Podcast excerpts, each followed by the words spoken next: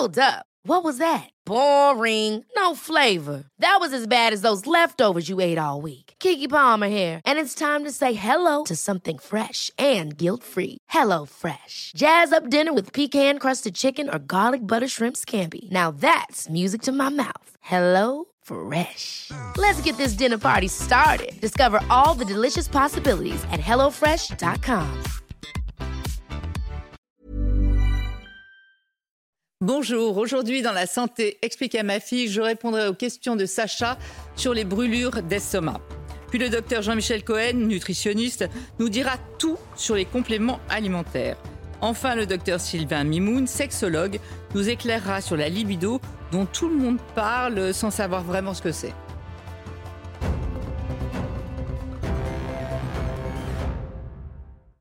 Alors Sacha, on s'intéresse aujourd'hui aux brûlures d'estomac. Hein.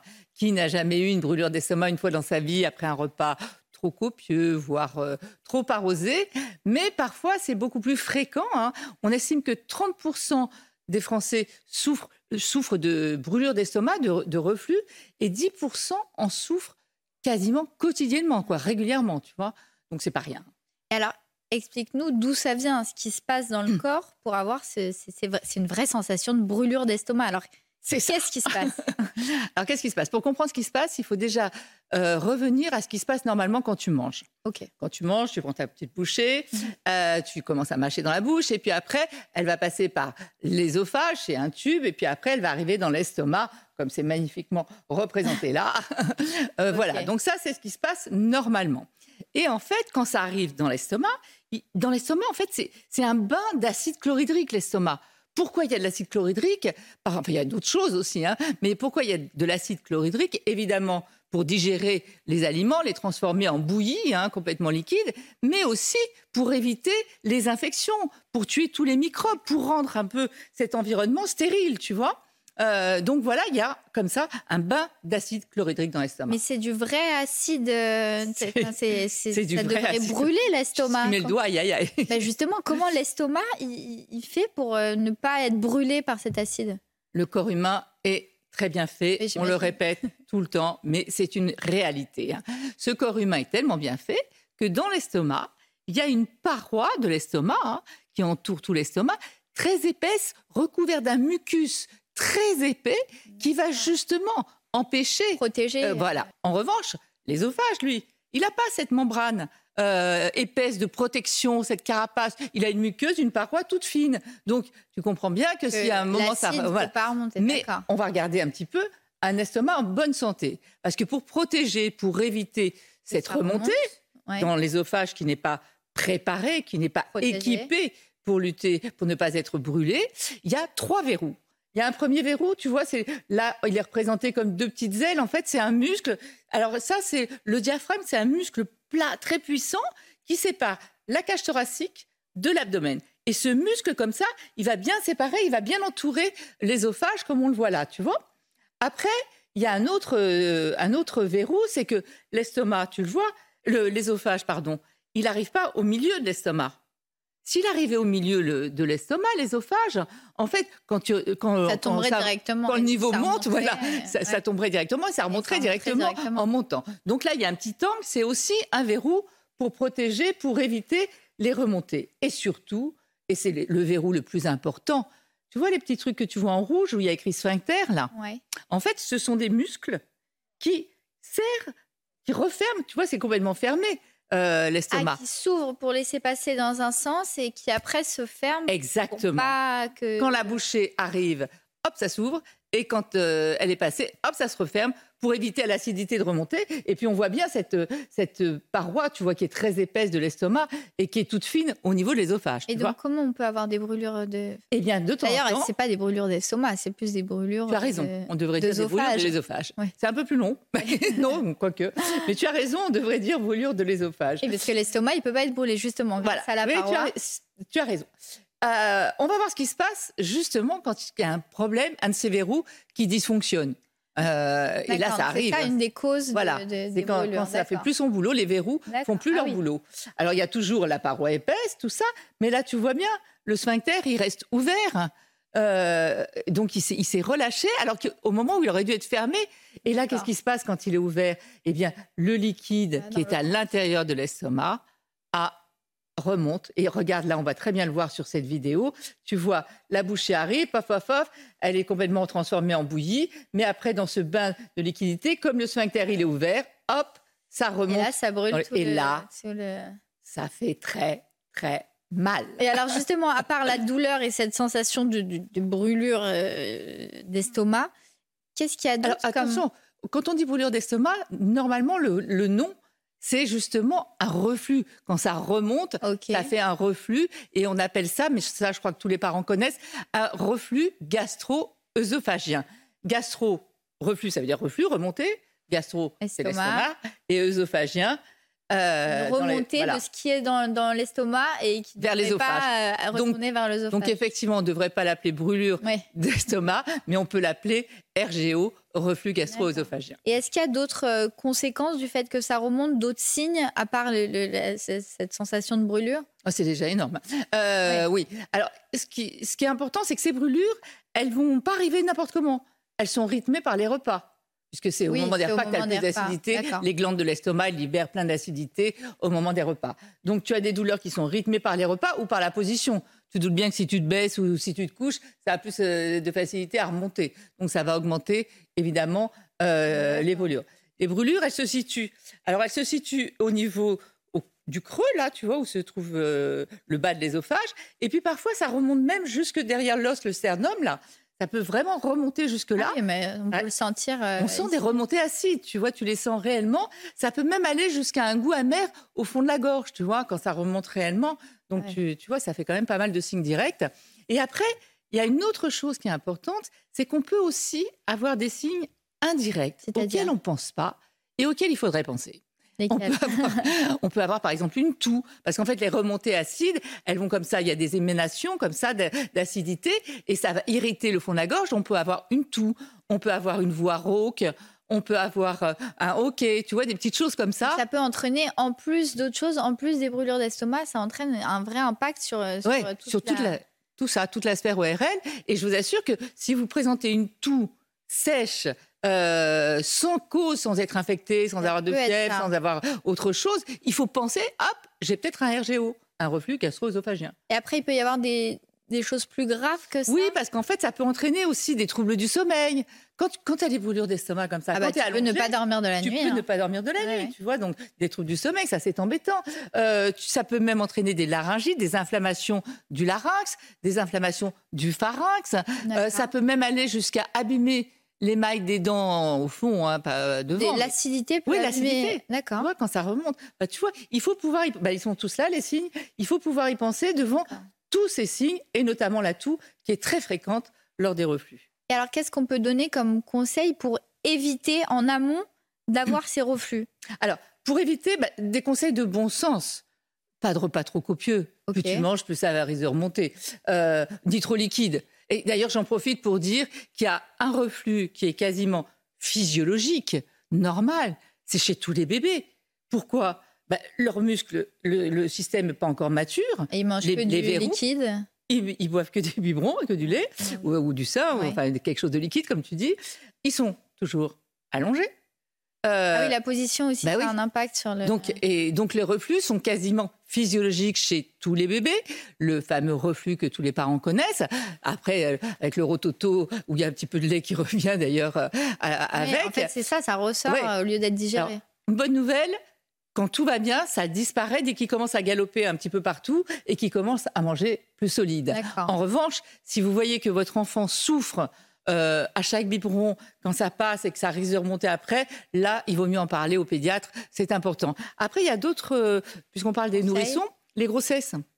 La grosse, pendant ah, la grossesse, personnes touchées, tu veux dire euh, Pendant la grossesse, bah, déjà, il y a une hyperpression abdominale avec le bébé, plus le, le fœtus, plus aussi les hormones qui vont jouer. Donc souvent, les femmes enceintes souffrent de brûlures d'estomac et les personnes aussi en surpoids ou en obésité, où ça peut aussi euh, créer une hyperpression, tu vois. Après, il faut éviter tout ce qui va augmenter l'acidité dans l'estomac. Ah oui, donc dans les conseils pour essayer de l'éviter. L'alcool. L'alcool, tout ce qui fait euh, le café, les boissons gazeuses, ça va augmenter le volume. D'accord. Euh, attention aussi avec certains médicaments, notamment l'aspirine et les anti-inflammatoires. Et d'ailleurs, bien souvent, on va donner des quand on vous donne des anti-inflammatoires, on va associer des médicaments contre les brûlures d'estomac en même temps. Protéger, euh, voilà. D'accord. Donc euh, voilà, de ne pas s'allonger juste après les repas. après, il y a des personnes qui peuvent très bien le faire sans que ça ait aucun impact et que ça n'entraîne ah pas de reflux. Ça quand les verrous marchent bien. Et pour des gens qui en ont et qui en font régulièrement. En même temps, c'est jamais très bon, même de s'allonger. il vaut mieux une petite balade digestive. C'est toujours mieux après le repas. On ne s'allonge pas après un repas et on se baisse pas non plus parce que ça aussi, ça peut arriver. Voilà, se baisser pour attacher ses lacets, il y a des baskets ou caresser son chien ou autre chose.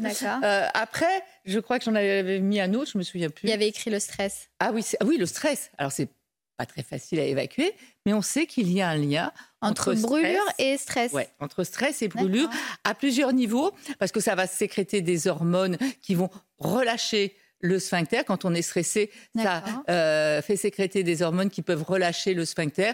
Et puis, c'est vrai que souvent, quand on est stressé, on mange différemment.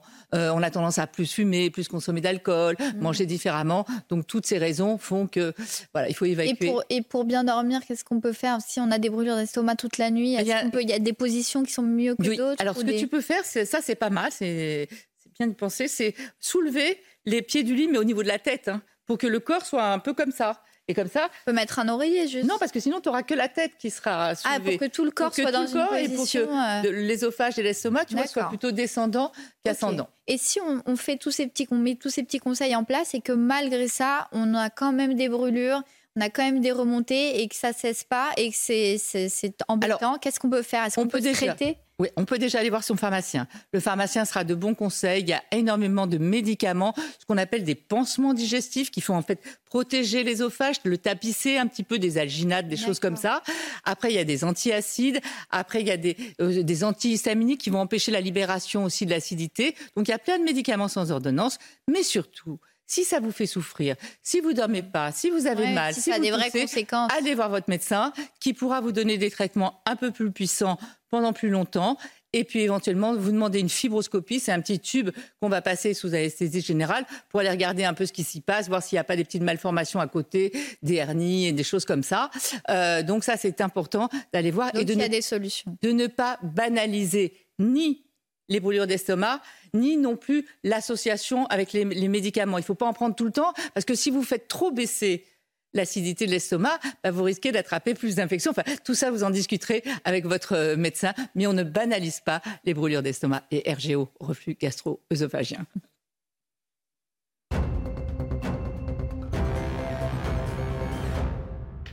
Docteur Jean-Michel Cohen, bienvenue. Je rappelle que vous êtes médecin nutritionniste, auteur de nombreux best-sellers. Et aujourd'hui, on s'intéresse aux compléments alimentaires dont sont très friands les Français. Alors, ils sont tellement friands de ça, les Français, qu'aujourd'hui, on considère que 59% des Français en consomment régulièrement. Ce sont des produits pour leur confort. Et dans ces 59%, 75% les consomment absolument régulièrement. Mm. Donc, ça veut dire que c'est devenu un, produit d'usage courant. Mais qu'est-ce qu'il y a exactement dans ces compléments alimentaires? Quand on dit compléments alimentaires, on parle de quoi? Alors, les compléments alimentaires ne sont certainement pas des médicaments. Ce sont des substances que l'on pourrait trouver à la limite dans les aliments, qu'on normalement on trouve dans les aliments, et qu'on va prendre en surplus. Par exemple, on va trouver soit des nutriments, euh, euh, des, substances nutritionnelles, ça peut être des, minéraux comme le calcium, le, mm. le, potassium, le phosphore. Ça sera des plantes, ça peut être des aliments comestibles directement, et puis ça peut être des arômes. Donc, rien à voir avec les médicaments, et même quand ça se présente sous forme de gélules, d'ampoules ou de comprimés, eh bien, ce ne sont toujours il y a les petites gommes aussi. Voilà, il y a, les gummies qui sont très à la mode. Eh bien, ce ne sont pas des médicaments et c'est pour ça que les Français ont envie de s'en servir. Ça leur permet de faire une automédication simple et de répondre à leurs besoins essentiellement de confort. Mais quand vous dites qu'ils en prennent régulièrement, en fait, à quel moment? C'est quand on mange pas assez? C'est pour compenser une mauvaise alimentation? C'est sont quoi les, les principales indications? À l'heure actuelle, parce que ça change tout le temps, on peut dire que le numéro un, c'est que les gens tentent de booster leur immunité avec euh, les, les compléments alimentaires. Voilà, c'est l'effet Covid, ah. c'est-à-dire qu'on a tellement parlé du complexe vitamine D zinc que les gens continuent à en prendre. On n'est pas tout à fait sûr que ça fonctionne, mais les gens le prennent par sécurité. Il y a peu de risques quand même. Après, c'est quand même une bonne prise de conscience d'avoir compris à quel point notre immunité, en prendre soin, c'était important. Oui, à condition de faire tout le reste qui va avec, c'est-à-dire de bien manger, de faire un peu de sport, de, de, faire un peu de prévention de temps en temps. La deuxième raison, elle est indiquée, c'est reprendre des forces. C'est-à-dire vous avez un coup de mou, un coup de fatigue. Alors vous allez acheter en général des polyvitamines ou des complexes qui comprennent des vitamines, un peu de minéraux, et c'est assez facile à prendre. Et la troisième raison, alors là, c'est l'explosion de la mélatonine depuis quelque temps, c'est le Rappelons que la mélatonine, c'est pour réguler le sommeil. Voilà, on rappelle deux choses. Il faut réguler le sommeil avec la mélatonine. En France, nous, on considère qu'il ne faut pas dépasser la dose de 2 mg, ce qui est un peu surprenant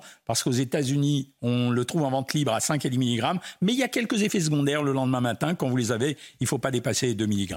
Oui, enfin, en France, il y a aussi une petite hypocrisie parce qu'on les trouve en vente libre à moins de 2 mg, mais si on en prend deux, ça fait 4 mg. C'est ce que je sous-entendais en réalité.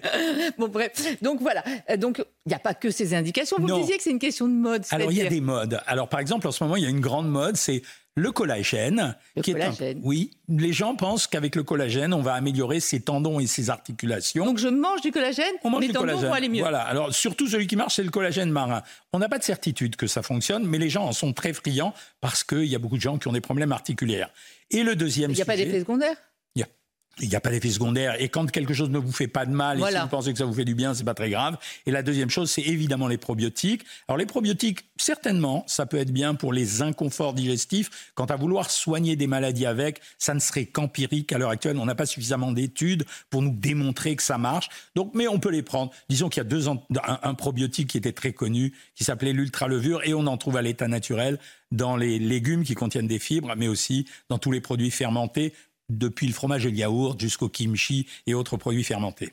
Donc on a l'impression quand même à vous entendre que la plupart des compléments alimentaires, on pourrait se débrouiller tout à fait avec une bonne alimentation. Vous avez parlé aussi du collagène, peut-être euh, euh, qu'on en trouve, on en trouve dans l'alimentation? Mais bien sûr qu'on en trouve. Par exemple, le collagène, la forme la plus naturelle du collagène, c'est quand vous achetez de la gélatine.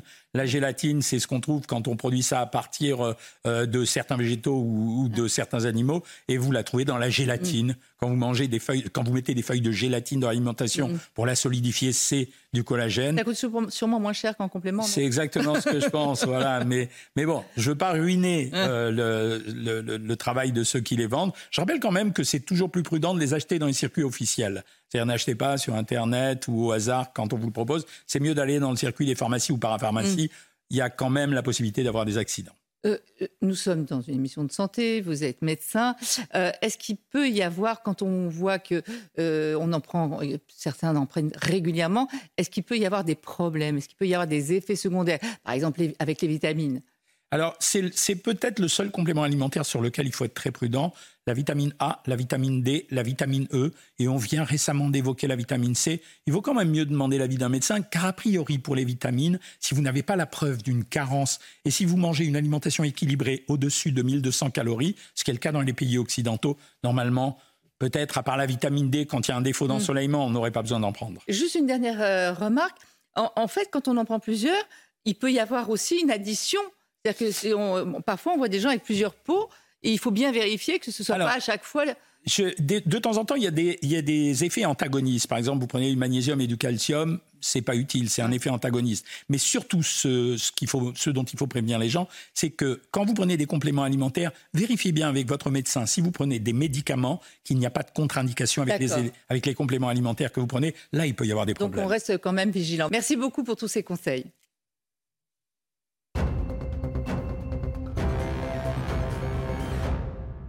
Docteur Sylvain Mimoun, bienvenue. Vous êtes gynécologue, vous êtes sexologue.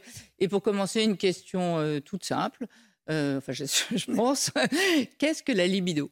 C'est le désir sexuel. Mhm. C'est l'envie de faire l'amour. Mhm. C'est l'envie de vivre. C'est plein de choses dans la libido. C'est la chose la plus importante dans la vie, mais on ne le sait que quand on ne l'a plus. C'est dépendant d'une hormone en particulier, qui est la testostérone. Il y en a plus chez les hommes que chez les femmes. Oui, mais il y a Donc plus. ils ont plus de libido?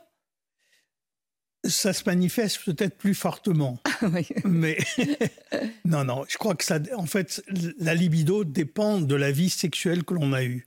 Si on a une vie sexuelle agréable, on a beaucoup de libido. Mm. Parce que la fonction crée l'organe. La fonction crée l'orgasme, peut-être aussi. Peut-être, mais c'est surtout créer l'organe. Mais surtout, on dit aussi que la libido baisse chez les femmes au moment de la ménopause. Donc, chez les hommes aussi. Ah, l'andropause euh, Oui, si, une fois qu'ils ont vieilli un petit peu ou beaucoup, ça commence à baisser. Sauf si ils ont eu une vie sexuelle très riche. Et c'est en ce sens que je dis, plus on le fait, mieux ça marche. D'accord. On n'est pas tous égaux quand même. Non, on ne démarre pas tous au même niveau. Mais il y a, quand même des, personnes qui sont plus marquées mm, mm. par ça plutôt que, euh, que d'autres. Euh, et alors, par exemple, ce qu'on appelle les no-sex ceux qui ne pratiquent euh, pas d'actes sexuels, ou alors pour des raisons religieuses, hein, philosophiques ou religieuses, peu importe, quand, ils n'expriment pas cette libido, qu'est-ce qui se passe? Eh ben, Si on le fait souvent, on a souvent. Mais ils ne le font pas. Voilà. Ils sont, eh ben, si on ne le fait pas, on n'a pas envie. D'accord, mais il n'y a pas de problème sur la santé, il n'y a pas de problème. C'est pas une énergie qui est retenue, contenue et qui pourrait se libérer autrement, non? A priori, non. Mais dans des cas d'espèce, on pourrait voir que si telle personne, depuis qu'elle ne fait plus l'amour, est un peu plus dépressive, à ce moment-là, on va lui conseiller de faire l'amour. En tout cas, moi, je vais lui conseiller de faire l'amour. Justement, à quel moment on, se dit euh, tiens, j'ai un problème de libido et qui on va consulter? À minima, on va consulter un sexologue ou un gynécologue. Le but du jeu, c'est ça, ça dépend avec qui on est en couple. Parce que si le partenaire ou la partenaire a peu de libido, elle va vous motiver beaucoup moins. Donc il faut être en face tous les deux. Euh, oui, pour, faire l'amour, il vaut mieux être avec quelqu'un qui a envie de la même chose. Mm, bien sûr. Une dernière question. Quand on voit que les jeunes euh, font de moins en moins l'amour, il faut s'inquiéter un petit peu, regarder les chiffres quand même. 43% euh, des 18-25 ans n'ont connu aucun partenaire sexuel en 2022, alors qu'il n'était que 25% en 2014.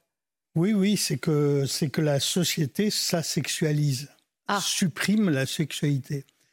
Alors, pour euh, plusieurs raisons, peut-être que le climat ambiant, MeToo et compagnie, euh, puisse refroidir un certain nombre de jeunes hommes. Et la deuxième chose, c'est que, comme je le disais tout à l'heure, si on le fait moins, on a moins envie. Merci beaucoup, docteur Mimoun, pour toutes ces explications. Merci à vous de nous avoir suivis et restez en notre compagnie. L'info, c'est sur CNews.